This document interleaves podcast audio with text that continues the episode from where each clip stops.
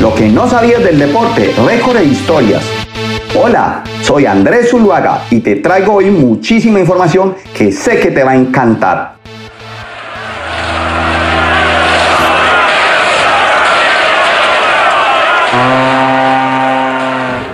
Hola, hoy te hablaré sobre las 5 goleadas más escandalosas en la historia del fútbol.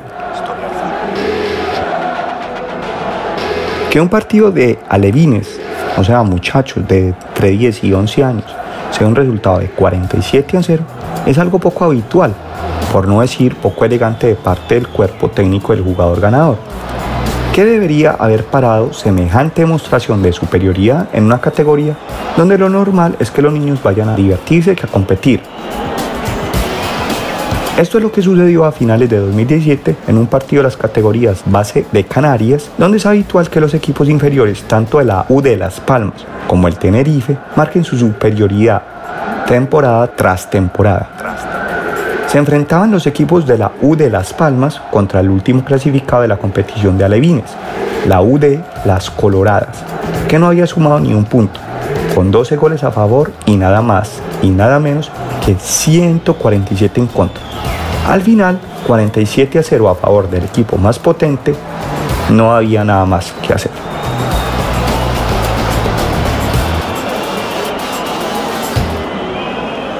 Los que ya peinamos canas o simplemente nos hemos quedado calvos o con poco pelo cuando a nuestro equipo no lo golean, España consiguió golear a la selección de Malta por 12 a 1 en la fase de clasificación de la Eurocopa de 1984 en el Benito Villamarín de Sevilla.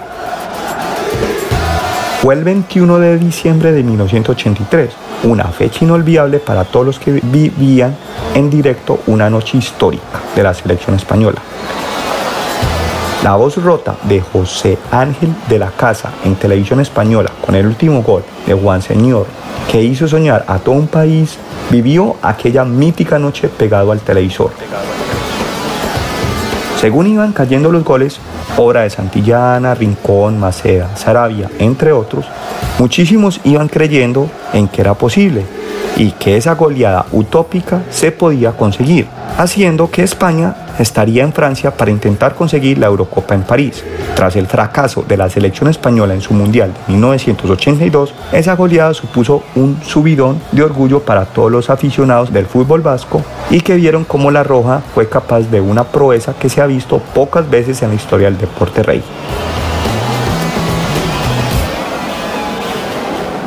Australia 31, Samoa Americana 0.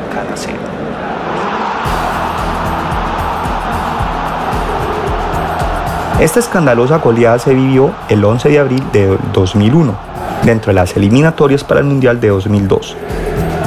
Tal paliza generó el debate de si Australia y Nueva Zelanda, con diferencia las dos selecciones más potentes de su zona, debían seguir jugando en Oceanía.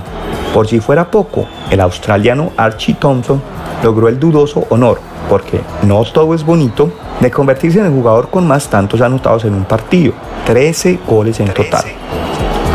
Por cierto, al final Australia dejó de jugar en la zona de Oceanía y empezó a competir en la de Asia.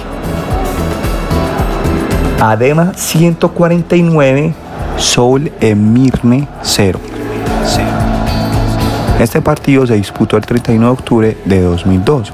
Está considerada como la mayor goleada en la historia del fútbol e incluso está en el libro de los récords Guinness. Pero tiene truco. Ratsimandresi Ratsarasaka, entrenador del Sol Emirne, más cabreado que una mona, indicó a sus jugadores que se marcaran autogoles durante todo el partido para protestar por una polémica decisión arbitral que, en opinión, había perjudicado gravemente a su equipo. Y luego dicen de Mourinho. Vanuatu 46, Micronesia 0.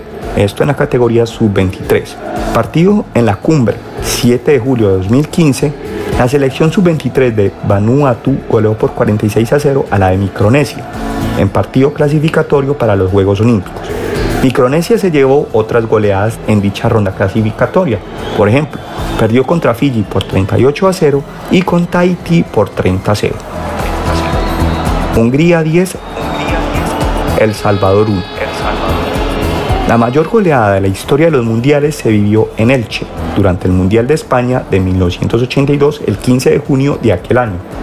Hungría goleó por 10 a 1 a la débil selección del Salvador, dentro del grupo C. Pese a la tunda que le dieron a los salvadoreños, Hungría no pasó de ronda. ¿Pueden creerlo? Un equipo golear 10-1 y no pasar a una siguiente fase de una Copa del Mundo. Y bueno, si te gustó este episodio, pues sígueme en las redes sociales como andres.zuluaga.1985 o la cuenta de Instagram de los podcasts, lo que no sabías del deporte y suscríbete, sígueme y encontrarás muchísimos más episodios para que sigas encarretado. Chao, nos vemos.